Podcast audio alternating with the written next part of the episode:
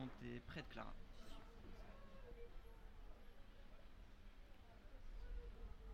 Bonjour Clara. Bonjour Arthur. Aujourd'hui, mercredi 1er septembre, 11h15, en terrasse d'un café berlinois. Comment est-ce que tu vas? Euh, je dirais que je vais plutôt bien. Non, je dirais que je vais bien. J'ai donc. C'est une journée bizarre parce que c'est la rentrée, mais en même temps pour moi c'est un peu des vacances parce que c'est le premier jour où j'ai remis ma fille à la crèche. Et donc soudainement, j'ai des journées devant moi sans elle dedans. Avec elle dedans un peu au début, un peu à la fin, mais donc après deux mois intenses de tunnel de soi-disant vacances, avec des, guillemets là, je peux soudainement euh, me laisser un tout petit peu plus flotter. Sans avoir mon regard, tu vois, qui s'accroche toujours à un truc qui tombe, un truc qui... euh, voilà. Donc, euh, bah, en fait, c'est hyper reposant. Mais c'est la rentrée quand même. Donc c'est un mélange entre du repos, un peu dans la tête là, et physique, et, et la reprise de mille choses. Donc ça crée un état un peu mélangé, on va dire. À quoi ressemble Clara un tunnel? À quoi ressemble un tunnel? Un tunnel, ça ressemble à... Je dirais que pour moi, parce que c'est un mot que j'utilise souvent, je dirais que ça ressemble à une situation un peu figée qui dure longtemps. Le tunnel, euh, je, dis le tunnel des vacances parce que euh, je l'ai vécu un, un peu comme ça, c'est-à-dire euh, une situation quand même finalement assez contraignante et longue dans le temps. Mais euh, on pourrait aussi dire que euh, on vit dans le tunnel de la pandémie ou qu'on vit dans le tunnel de la présidence d'Emmanuel Macron. C'est très figé, c'est très long. Donc, donc euh, ouais, un tunnel, je dirais, c'est, ça manque de, ça manque de mouvement et c'est long. Et donc ça, ça tape un peu sur le système. C'est bien que pour parler de tunnel, il y ait des,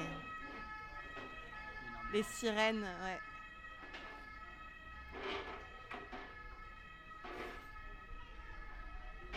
Quelles sont les choses auxquelles euh, pense ta fille en ce moment?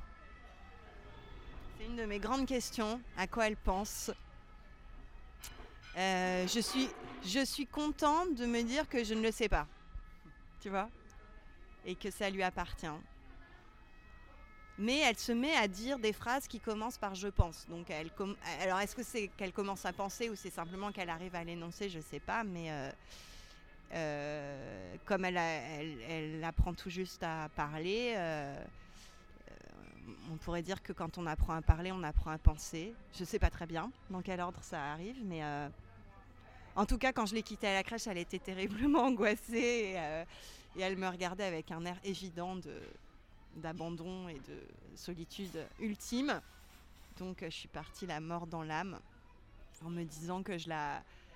Ce que je me dis à chaque fois, en fait, c'est-à-dire, euh, on la confie à. Enfin, elle découvre la collectivité, euh, mais est-ce que c'est euh, une joie ou est-ce que c'est un malheur, tu vois, de découvrir le, la vie avec les autres? Est-ce qu'il ne faudrait pas la garder dans le petit cocon où tout est fait pour que tout aille bien pour elle, avec son papa, sa maman qui s'occupent, qui sont prévenants et tout? Évidemment qu'on a raison de la, la lâcher dans le monde, mais à chaque fois aussi, c'est dur en fait, de découvrir euh, la vie avec les autres même à cet âge-là, surtout presque à cet âge-là. C'est hyper dur. Donc euh, c'est pleine de culpabilité que je suis rentrée un peu chez moi en me disant oh là là. Voilà. Et en même temps, c'est super parce que soudainement, j'ai du temps. C'est bizarre la vie, hein, comme on est divisé tout le temps entre plein de choses. À ton âge, à toi, Clara, ce serait quoi une, euh, une parfaite vie en collectivité?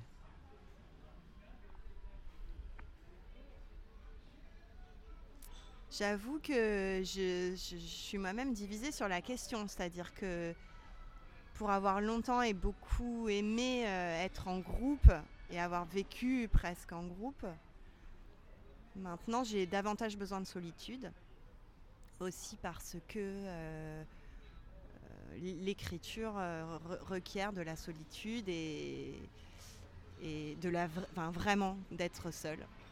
Enfin, pour moi en tout cas. Donc, pu- puisque j'aime écrire, ça implique de rechercher cette solitude et de, et- et- et de- et de se mettre à beaucoup l'aimer.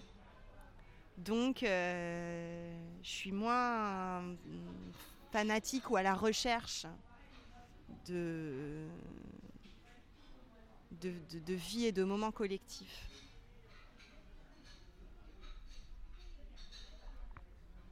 Alors plutôt une solitude rêvée, à quoi ressemblerait cette journée? Tu veux dire une journée où je serais seule? Qu'est-ce que je ferais dans une journée euh? Euh, bah, une- ce, serait, ce serait des journées euh, très libres en fait, mais je crois quand même de travail parce qu'en fait j'aime j'aime bien ça. Donc il y aurait de la lecture, euh, il y aurait sans doute de la déambulation comme ça dans la ville. Ce que j'aime dans ces moments de déambulation aussi, c'est que voilà, tu croises des gens, tu croises des, choses, tu t'arrêtes, tu rentres dans une librairie. Ça, ça compte beaucoup dans ces moments de solitude qui soient un peu habités par des micros-événements, on va dire. Et sans doute dans une journée rêvée, j'arriverai à écrire génialement des trucs que je trouverais super beaux. Mais là, c'est vraiment, euh, voilà, c'est vraiment la journée rêvée qui n'arrive jamais, en fait, tout simplement. Elle est toujours euh, contrariée. Mais c'est bien aussi, en fait, d'être contrariée dans ce qu'on projette de faire. Dans cette journée rêvée, du coup, pour pallier peut-être à cette contrariété qui arrivera forcément, et pendant tes déambulations, qui est-ce que tu pourrais avoir très très envie de croiser comme ça par hasard?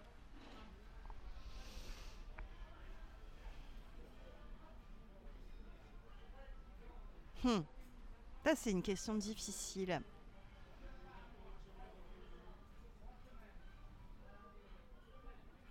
C'est sûr qu'il y a des rencontres qui me font plus plaisir que d'autres, mais tout dépend du moment de la journée, euh, de euh, mon état d'esprit. euh.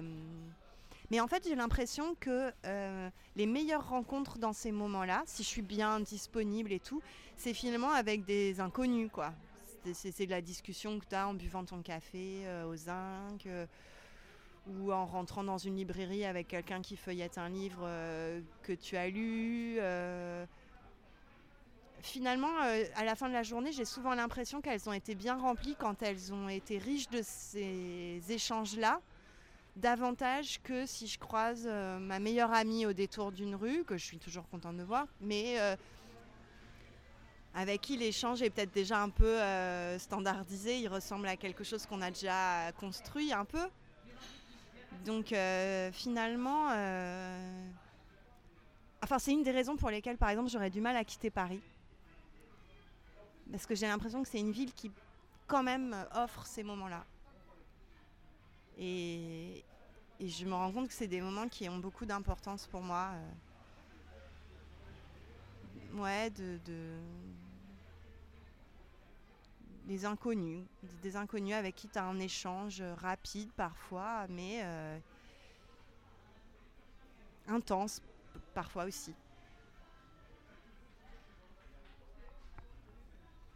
Toi, tu parles aux inconnus euh, sur les zincs des cafés, mais qu'est-ce que tu aimerais que des inconnus puissent venir te dire pendant que tu bois ton café?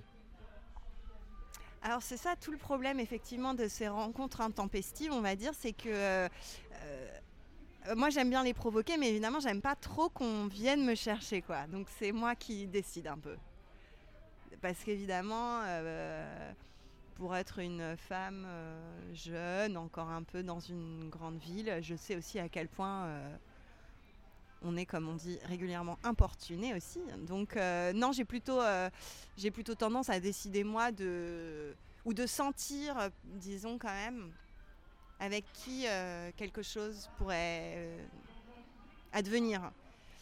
Mais des gros relous, non bof.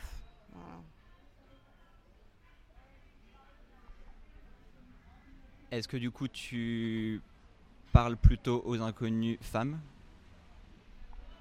Pas forcément. Non. Pas du tout. Euh, je crois que c'est tout à fait euh, mixte.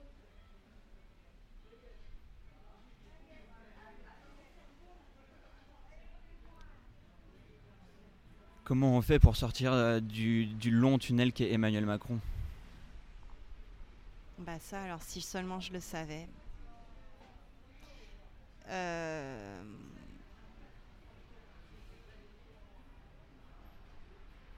Je sais pas. Euh, ça semble totalement inextricable, quoi. C'est-à-dire que même si c'est pas lui, on voit pas qui ça pourrait être. Euh, euh, en même temps, je, je, je suis pas trop du genre à ne plus vouloir croire à des changements possibles. Donc, euh, donc par exemple, en ce moment, je me suis penchée avec beaucoup d'intérêt sur la candidature à la primaire écologiste de Sandrine Rousseau, que je trouve euh, vraiment vaillante quoi, et, et, forte. Et, euh, mais bon, je pense qu'elle n'a aucune chance. Mais à un moment, je me suis dit, bon, bah, en fait, il faudrait voter, en fait, il faudrait adhérer au parti vert pour voter pour cette nana, qu'elle ait un maximum de chance, au moins dans leur premier tour à eux, pour éventuellement pouvoir accéder. Parce que je ne sais même pas si moi j'aurais envie de voter en, avril prochain. Donc je me suis dit au moins peut-être là j'aurais envie de voter. Et le fait d'avoir déjà envie de voter pour quelqu'un me semble tellement précieux aujourd'hui que euh, j'envisageais euh, sérieusement de le faire. Mais je crois que on a encore deux jours pour s'inscrire à cette euh, primaire. Après c'est fini. Mais je, le, voilà, je, je, pensais euh, faire ça. Sinon, euh,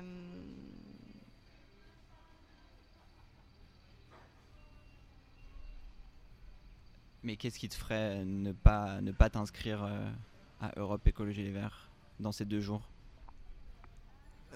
Je, je, il, est, il est toujours très probable que j'oublie de le faire. Tout simplement. Hein que je me le mette dans un coin de ma tête et que j'oublie. Ce qui en dit long aussi sur euh, peut-être une situation plus collective qu'on traverse et nos engagements réels ou fantasmés. Et puis euh, parce que j'ai jamais adhéré à ce parti pour des raisons, euh, voilà, que, je, je, voilà, j'ai jamais voulu en faire partie. Donc ça m'amuse pas non plus forcément de me mettre à adhérer. Là, disons que ce serait une pure stratégie. Voilà, c'est pas parce que je me sens particulièrement proche de ce parti en fait mais c'est parce que là, je vois émerger une figure qui m'intéresse et je me dis, bah voilà, peut-être là, on peut encore peser. Mais c'est pas par adhésion, euh, tu vois, ni idéologique, ni profonde, même si c'est le moins pire que plein de choses. Hein. Voilà.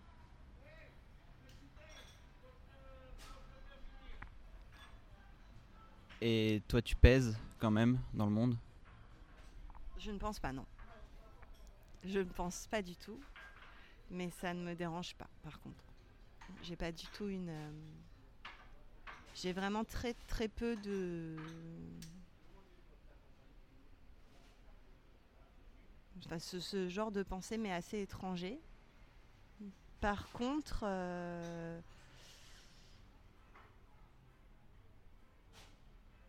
ouais, par contre, d'essayer de, de faire en fonction de ce que je crois, m'importe. Bah. Euh,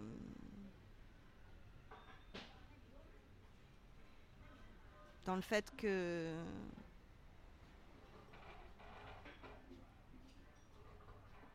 Je crois qu'on vit dans un monde difficile et que euh, c'est difficile de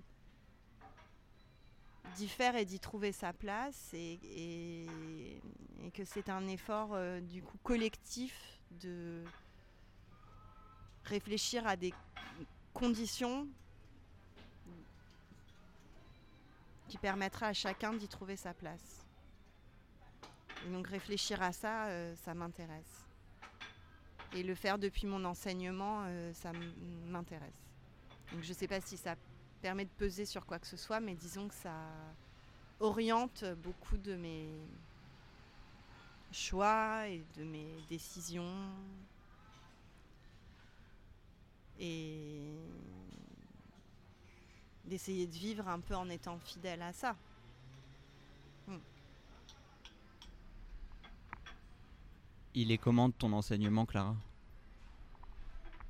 Il est très imparfait.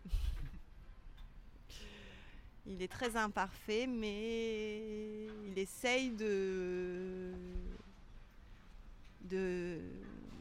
réunir des gens autour d'une table. Voilà, en fait, aussi simplement que ça, je crois. De, réfléchir, il essaye de réfléchir à comment on peut se mettre à plusieurs autour d'une table et trouver une, une manière de s'écouter, de se parler, un peu du temps présent qu'on partage du coup, et de, de créer possiblement quelque chose comme un, groupe.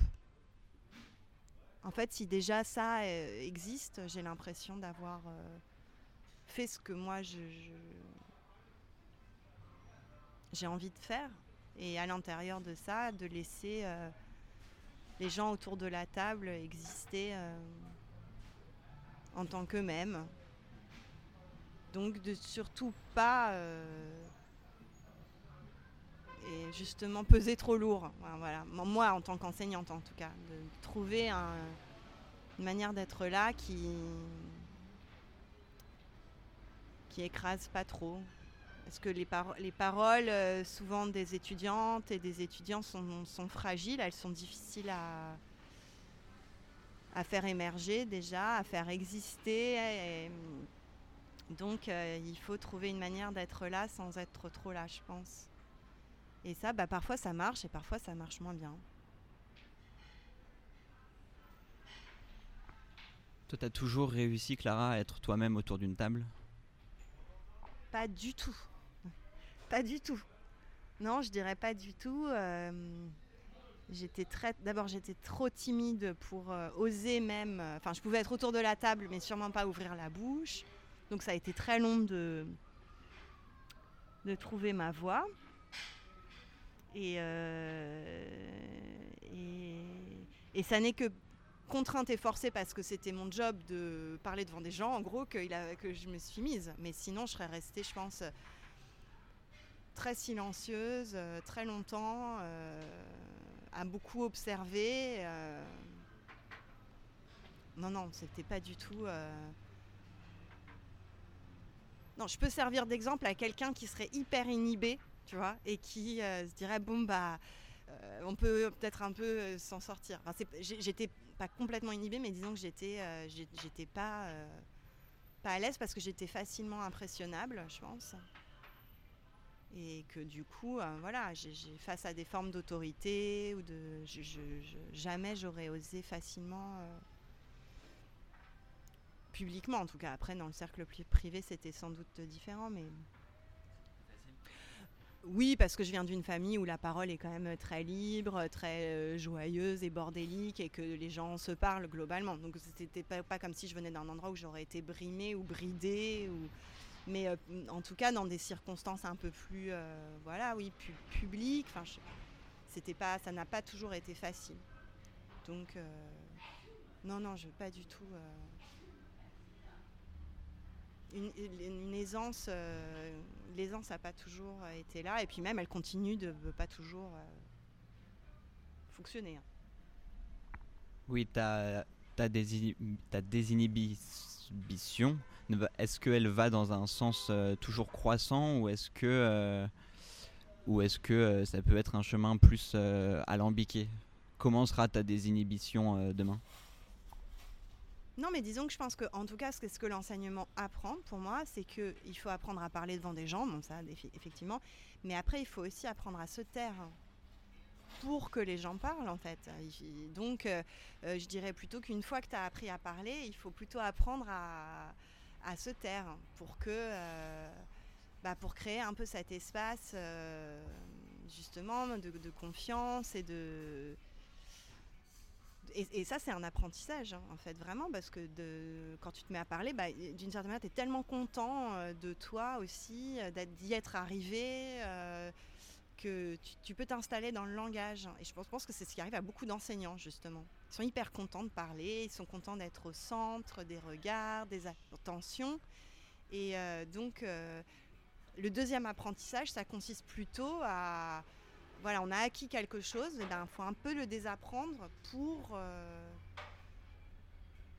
réussir à faire, à faire un peu le silence et à, pour entendre ce que les gens disent, d'une part, et pour les laisser dire aussi. Donc, euh, j'ai l'impression d'aller de plus en plus vers ça, en fait. Enfin, d'essayer de tendre vers ça, quoi.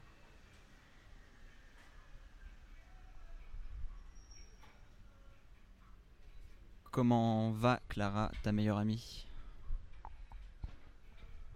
euh, je ne sais pas si j'arrive à mettre une seule personne derrière ce mot, en fait. Je disais ça tout à l'heure, mais j'ai beaucoup, beaucoup de très, très grandes amies. Et je continue de, un peu d'évoluer, on va dire, dans un, groupe de filles très euh, fortes et drôles et qui sont des amies d'enfance et auxquelles s'adjoignent de nouveaux cercles de filles donc euh, il y a beaucoup de filles euh, autour de moi dont je dirais que voilà, un critère essentiel demeure le, sens de l'humour. Et donc euh, tant qu'il y a ça, je les trouve toujours hyper téméraires, même si elles traversent pas toujours des choses faciles, elles ont cette capacité à parfois, enfin souvent à en rire, euh, qui, euh, qui en font des grands exemples un peu pour moi. De pas trop se prendre au sérieux me semble être euh, une règle importante. Mais là, ça fait longtemps que je les ai pas vues. Donc je peux pas te dire vraiment comment elles vont, toutes. C'est ça le problème de la, de la, de la maternité, c'est qu'elle t'éloigne un peu et maintenir les liens, c'est pas toujours simple, surtout après le long tunnel.